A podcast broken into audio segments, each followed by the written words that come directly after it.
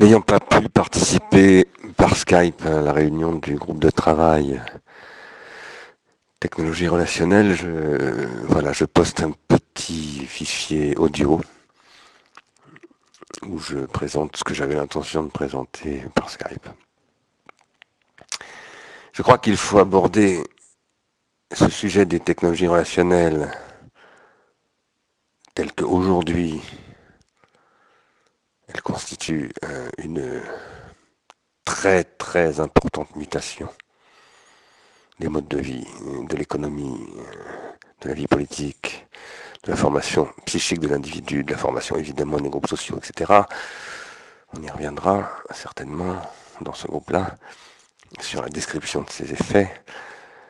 Il faut situer donc ces technologies rationnelles numériques, réticulaires, telles qu'elles sont en train de se répandre dans le monde entier à la vitesse, pas de la lumière, mais à une vitesse étonnante. Il faut les appréhender à travers d'abord la question de la relation, évidemment. Depuis la question de la relation. Pour pouvoir appréhender ce qui se joue là, il faut d'abord comprendre en quoi il y a une question de la relation, une, condition relationnelle, dirais-je, constitutive de toute sociabilité et de tout développement psychique. Évidemment, à Ars Industrialis, nous soutenons que penser cela, c'est passer par Gilbert Simondon. Cela, c'est le cœur de la théorie simondonienne de l'individuation théorie simondonienne de l'individuation, c'est que l'individu ne devient ce qu'il est, c'est-à-dire ne s'individue psychiquement, que dans la mesure où il s'individue collectivement. Son individuation psychique n'est réellement une individuation psychique, ne se concrétise et ne se métastabilise que dans la mesure où elle parvient à s'inscrire dans une individuation collective à, euh, autrement dit, entrer en relation avec d'autres individus psychiques à travers cette individuation collective. Dans une conférence que j'ai donnée récemment, euh, au mois de septembre, à Linköping, en, en Suède, pour un colloque international qui avait pour titre Taking Care, euh, j'ai essayé de montrer que les différents types d'agencement entre individuation psychique et l'individuation collective, car évidemment, selon les sociétés, selon les civilisations, ces relations entre le, psychique et le collectif euh, ne sont pas du tout les mêmes. Il est évident que dans une tribu indienne, dans un groupe d'Esquimaux ou dans un, village chinois, déjà, euh, c'est très différent. Et je dirais même que d'un village chinois à un autre village chinois, il y a des variations. Et a fortiori, bien entendu, entre ces, ces type de formes attentionnelles ou d'individuation collective et ce qui se passe dans les formes euh, occidentales, par exemple, les différences sont énormes. Et si aussi on compare l'Occident du XVIIIe siècle avec celui du XIXe, celui du XIXe avec le XXe, etc., les différences sont également énormes. Pour le dire autrement, toutes les sociétés se caractérisent par des types de formes attentionnelles qu'elles sont capables de produire et des institutions de production des institutions et des règles de production de ces formes attentionnelles, formes attentionnelles qui elles-mêmes règlent les relations entre les individus psychiques à travers les individus collectifs. Et ceci, ça constitue des formes du soin. Autrement dit, pour moi, la philosophie du soin ou du care, euh, dont on parle beaucoup en ce moment, euh, c'est par là qu'elle doit être pensée. Ceci on renvoie également à ce qu'Aristote appelle la filia. Lorsqu'Aristote dit une société est essentiellement une filia, il décrit des formes relationnelles et des formes attentionnelles euh, sans lesquelles les individus euh, ne pourraient pas s'individuer.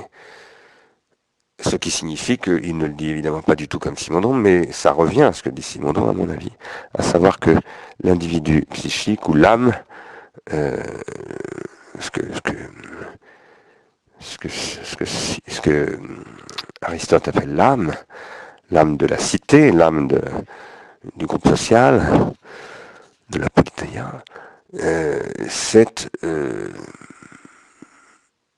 ce qui se constitue dans une relation avec d'autres âmes à l'intérieur d'une polythéia, qui est donc un espace relationnel constitué par des règles relationnelles.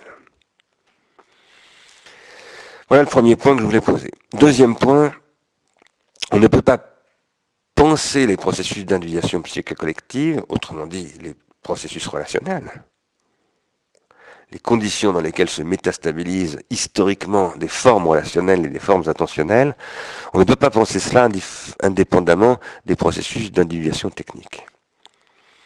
Je veux dire par là que le rapport entre l'individuation psychique et l'individuation collective est toujours surdéterminé par ce que j'appelle des rétentions euh, tertiaires. Qu'est-ce que sont les rétentions tertiaires? Ben, Une rétention tertiaire, c'est un, processus mnémotechnique qui me permet d'extérioriser ma mémoire, ma mémoire étant une rétention secondaire.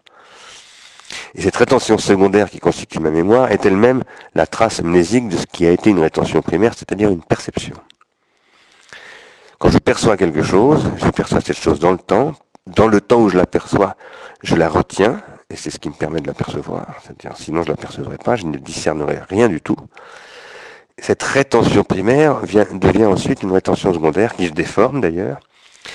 Et cette rétention secondaire, elle constitue mon, individuation, mon individuation psychique comme mémoire. Elle constitue ma mémoire. Simondon dit d'ailleurs que la mémoire est le milieu associé de l'individu psychique. Mais cette rétention secondaire, je peux l'extérioriser. Par exemple, je peux écrire un journal intime dans lequel je vais conserver mes rétentions secondaires. Et ça devient des rétentions tertiaires. Ça peut être aussi ces rétentions euh, secondaires que j'extériorise, un raisonnement que je fais. Je m'appelle Thalès ou je m'appelle Euclide. Je note des choses et ces choses sont des raisonnements, par exemple un raisonnement géométrique, et ça devient transmissible dans euh, l'histoire euh, occidentale de la pensée géométrique. Pareil pour les dialogues de Platon et pareil pour toutes les peintures, tout ce qui est inscription, mais aussi les objets que nous produisons. En fait, tout ce que nous faisons avec notre mémoire se traduit par des gestes qui engendrent des rétentions tertiaires, qui peuvent être des objets, des inscriptions. Et là, ce que je suis en train de faire maintenant, en m'enregistrant par exemple dans un, lecteur Olympus, qui est un disque dur, un mini disque dur, euh, eh bien, j'inscris, j'extériorise par le langage, qui est la première sphère d'extériorisation, mon état euh, psychique, et, j'en fais des rétentions tertiaires puisque je l'enregistre dans du silicium, qui va être diffusé bientôt sur le site d'Ars Industrialis et qui va arriver dans un groupe qui s'appelle le groupe Technologie Relationnelle. Ceci est possible par l'intermédiaire de ce lecteur MP3 parce que aujourd'hui, un processus de grammatisation a permis d'engrammer, c'est-à-dire d'inscrire dans du silicium des euh, énoncés comme ce que je suis en train d'enregistrer en ce moment. Il fut un temps, encore, il y a encore très peu de temps où ceci était totalement impossible. Non seulement d'enregistrer dans du silicium, mais de le mettre sur un ordinateur, via cet ordinateur de le poster sur le site internet euh, de, de, de, Industrialis, à travers ce site euh, qui est hébergé sur un serveur de que ce soit téléchargeable par euh, des adhérents d'Arsène Israélis, mis sur un podcast, écoutés, etc., etc. Eux-mêmes pour répondre, ces adhérents, à ce poste, etc. Voilà, euh, ça c'est un stade de ce que j'appelle la grammatisation. Mais la grammatisation, c'est un cas particulier de l'individuation technique.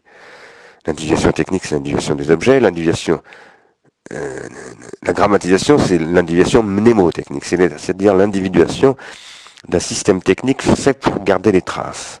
Il apparaît au moins avec la grotte Chauveil il y a 40 000 ans, il, se, il évolue, je vais beaucoup parler de ça dans mes livres, donc je ne vais pas le développer maintenant. Il passe par l'écriture évidemment, l'écriture est, le est la condition du processus d'individuation psychique collective propre au grec. Mais aujourd'hui, en passant par l'imprimerie, en passant par euh, euh, la, machine-outil, par euh, le cinéma, la photographie, enfin d'abord la photographie, euh, la photographie, le cinéma, la radio, la télévision et maintenant le numérique, la grammatisation a extraordinairement évolué. Et elle constitue des formes de transindividuation tout à fait nouvelles. Dans ces formes de transindividuation tout à fait nouvelles, alors je viens d'employer le mot transindividuation, eh il faut préciser ce que c'est que la transindividuation. La transindividuation, c'est la façon dont des processus de co-individuation, c'est-à-dire des processus d'individuation à deux ou à trois, dans des petits groupes, finissent par se traduire par des règles qui se métastabilisent et qui deviennent des règles de transindividuation communes à de très grands groupes. C'est là où se constituent les formes attentionnelles à proprement parler. Mais euh, la grammatisation qui permet la constitution de ces formes de transindividuation, elle permet de produire dans la transindividuation ce que j'appelle des circuits longs de transindividuation, des circuits de transindividuation qui vont par exemple comme forme attentionnelle qu'on appelle la géométrie constituer un type d'attention à l'espace qui suppose de remonter jusqu'à Thalès. Quand on fait aujourd'hui au XXIe siècle de la géométrie, il faut remonter jusqu'au 7e siècle avant Jésus-Christ, donc il faut remonter 2800 ans de transindividuation à travers l'écriture qui a donné la géométrie. Ça, ça constitue des circuits très longs de transindividuation qui s'appellent la géométrie. On pourrait dire la même chose de la géographie, de l'histoire, de la philosophie, de toutes les disciplines. Mais on pourrait donner d'autres exemples hors de l'accident, bien entendu. Ça peut aussi donner des formes attentionnelles de circuits courts, des circuits courts qui consistent à faire des abréviations de formes longuement accumulées par le temps, polissées, euh, polies, et ça donne d'ailleurs la politesse, euh, qui sont des, des, des règles de, de l'être ensemble, euh, se dire bonjour, se dire au revoir, se serrer la main, pas se serrer la main. Au Japon, on se serre jamais la main, etc. ce sont des circuits courts qui résument un savoir et qui le résument sous la forme d'une courtoisie, d'un mode de vie, d'un savoir-vivre, qui constitue aussi ce qu'on appelle les us et coutumes, tout simplement. Et puis, il y a des, outre les circuits longs et les, circuits courts, il y a les courts-circuits. Et ça, c'est tout à fait autre chose. La transindividuation peut permettre de court-circuiter les individus. Ça, c'est précisément ce dont Arsène dénonce euh, l'état de fait contemporain comme étant généralisé par une appropriation malsaine des technologies relationnelles qu'elle soit celle au sens où on parlait Rifkin, puisque pour Rifkin, les technologies relationnelles en 1999, ce sont les médias de masse, essentiellement la radio et la télévision, soit euh, j'ai perdu le fil de ce que j'étais en train de dire, peu importe. Soit, oui, soit, soit les technologies relationnelles au sens contemporain, c'est-à-dire ce qu'on appelle les réseaux sociaux, le social engineering, euh, le web 2.0, les technologies collaboratives, etc. Quoi qu'il en soit, s'il est vrai que tous les processus d'individuation collective conduisent toujours à des processus, euh, sont toujours, pardon, conditionnés par des processus d'individuation technique, et qu'à l'intérieur des processus d'individuation technique, la grammatisation permet de, de produire des formes de transindividuation qui créent des circuits longs, des circuits courts ou des courts-circuits, les courts-circuits détruisant l'individuation en réalité, alors se posent toujours des problèmes d'économie et d'écologie de la grammatisation, et à travers elle, des techniques et des technologies relationnelles.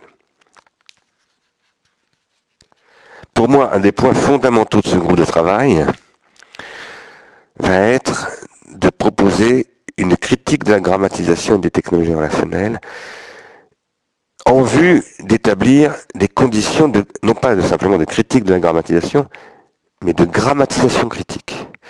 Pourquoi? Les technologies relationnelles contemporaines, qui sont des technologies euh, numériques, qui sont des technologies collaboratives, rendent possible de l'indexation euh, bottom-up, c'est-à-dire de l'autogrammatisation. Parce que quand j'indexe mes propres productions, quand j'indexe les productions des autres, je m'autogrammatise ou je grammatise d'une façon bottom-up euh, ce qui est en train de se produire. Car grammatiser, c'est discrétiser. Indexer, euh, juger, euh, partager, etc., c'est produire des processus de grammatisation et de discernement. Et, par ailleurs, bien entendu, la grammatisation pourrait aller beaucoup plus loin avec des technologies d'aide à la grammatisation critique euh, qui pourraient se mettre en place. C'est ce à quoi nous travaillons, par exemple, à, l'Institut de recherche et d'innovation, à travers euh, ligne de temps et des technologies afférentes ligne de temps que nous sommes en train de mettre en place d'ailleurs à Ars Industrialis, et bientôt ce sera un chantier et un groupe de travail en tant que tel. Quoi qu'il en soit,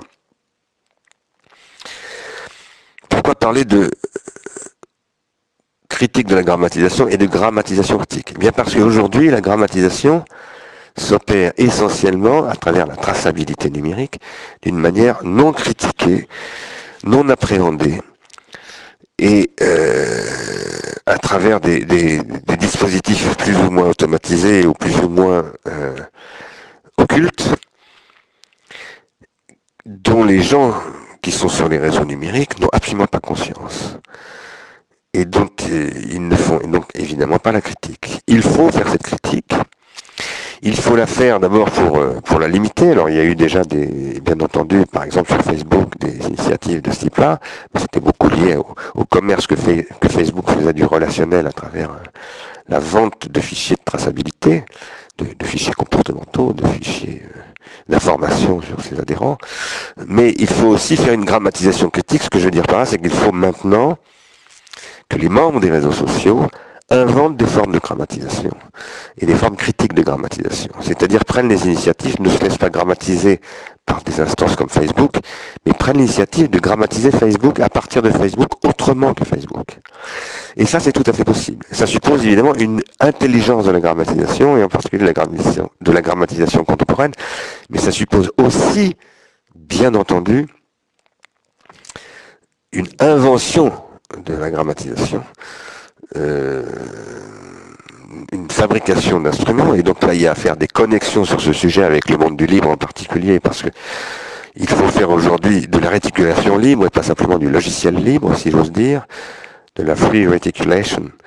Euh, mais également, il faut étudier très sérieusement, très systématiquement, l'histoire de la grammatisation. Parce que la grammatisation numérique, rejoue une grammatisation qui s'est jouée depuis des siècles, et pas simplement en Occident, parce qu'il y a aussi une grammatisation en Chine, en Mésopotamie, en Égypte, dans le monde arabe, euh, et à travers les formes d'écriture qui ne sont pas celles de l'Occident, pour moi le monde arabe fasse partie de l'Occident, et, tout ça doit être étudié de près. ce sont de très très grands enjeux, en particulier euh, compte tenu de ce que c'est que la, la puissance de la culture chinoise aujourd'hui, et où les réseaux sociaux, évidemment, sont un enjeu colossal.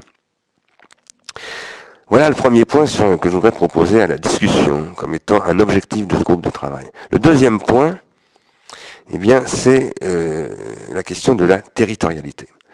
Aujourd'hui, les, technologies réticulaires encodent euh, de l'information euh, géolocalisée, géoréférencée, et constituent des réseaux territorialisés. Il y a d'ailleurs des réseaux sociaux qui sont spécialisés dans la territorialisation.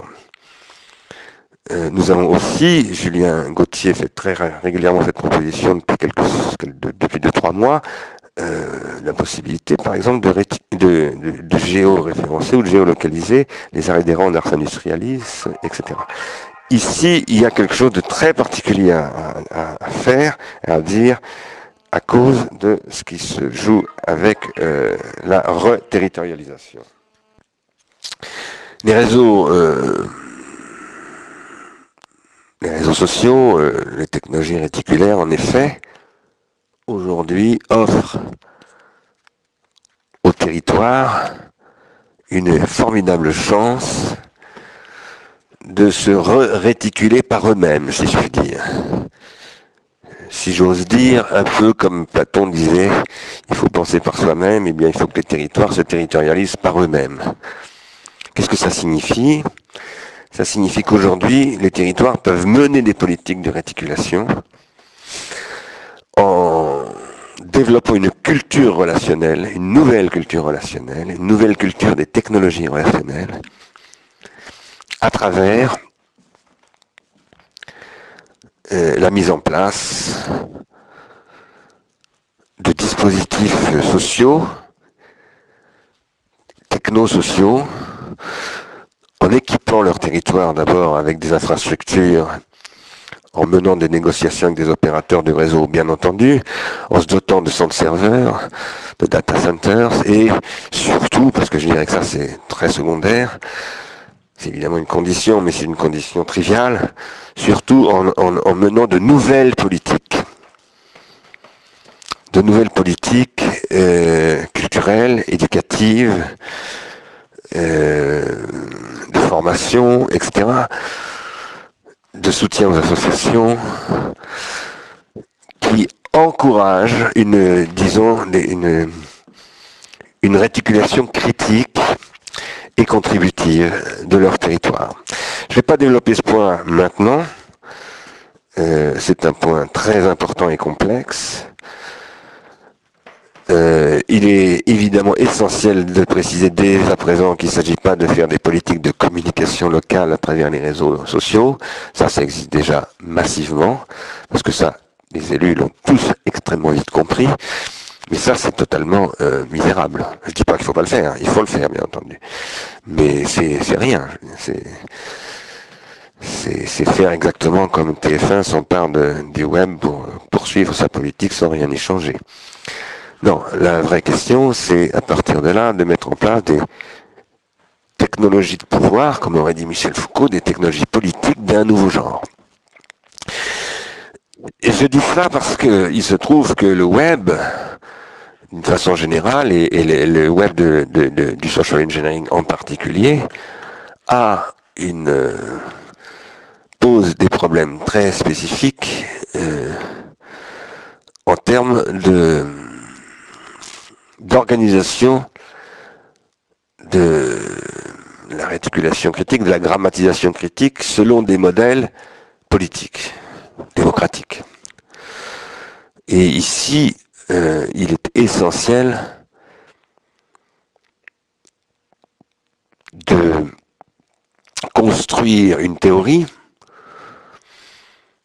de cette négociation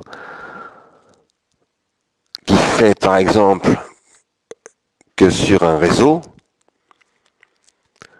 un réseau social, des processus d'indexation collective vont se faire et vont se négocier entre ceux qui indexent. Je prends, la question de l'indexation parce qu'elle elle pose évidemment de façon extrêmement évidente ce problème où, à un moment donné, euh, ça, ça concerne évidemment les technologies du débat public,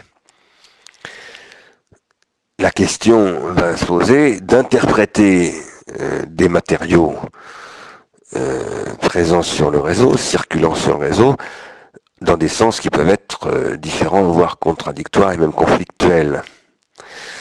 Et ça, il faut l'organiser le réseau social doit devenir un réseau sociopolitique. Sociopolitique, évidemment, au meilleur sens du terme, c'est-à-dire au sens où ce n'est pas un espace de manipulation, mais de responsabilité de citoyenneté. Cela suppose ce que j'appelais tout à l'heure une grammatisation critique, une critique de la grammatisation. Ça suppose des instances critiques, ça suppose des instances délibératives. Et ça suppose de ne pas opposer le bottom-up et le top-down, c'est-à-dire que ça suppose de ne pas opposer le, participatif, par exemple, et le représentatif, mais euh, de repenser très profondément euh, ces deux dimensions et leurs relations selon la technologie contemporaine des technologies relationnelles. Ici, ce sont des questions qui concernent pleinement ce que Alexandre Monin et ses amis ont appelé dans le colloque qu'ils ont mis en place la web philosophie.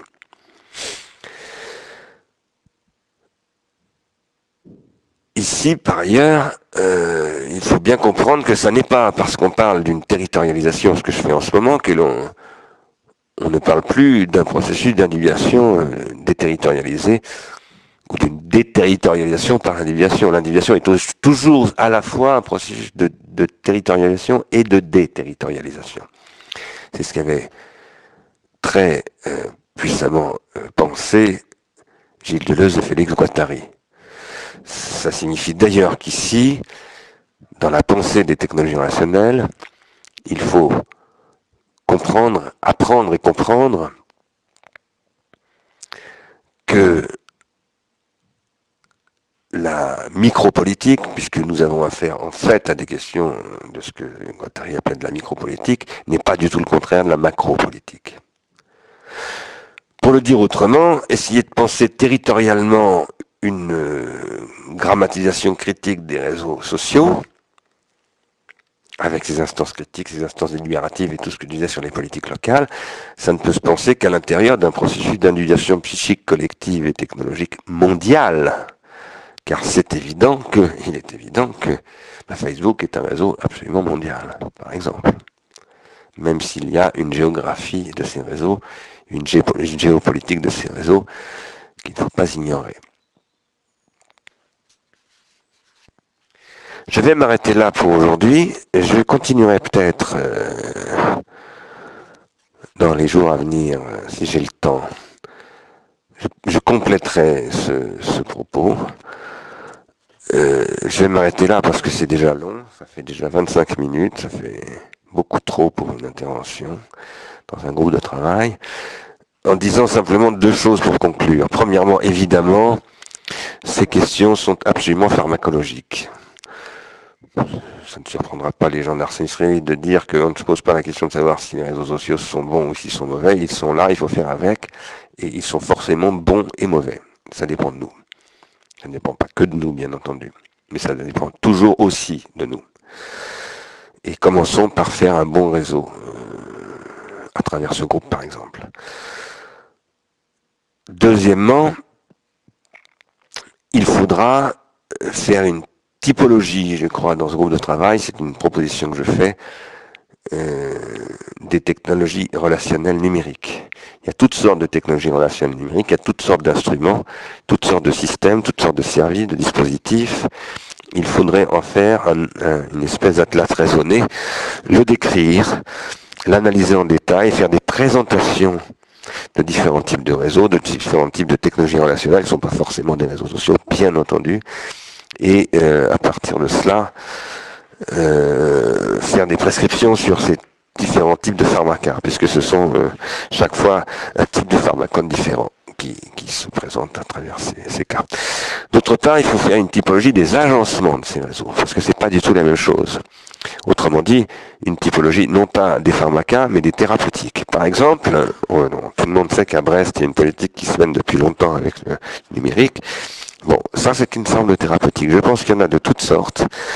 Et il en existe dans le monde scientifique, il en existe euh, dans le monde politique, il en existe dans les entreprises, il en existe euh, dans tout le champ de ce qu'on appelait autrefois le knowledge management, il en existe euh, évidemment entre des enfants, dans des écoles, etc. Et tout cela doit être décrit aussi. Ça c'est un champ thérapeutique il faut faire une critique de cette thérapeutique, une critique de cette pharmacologie.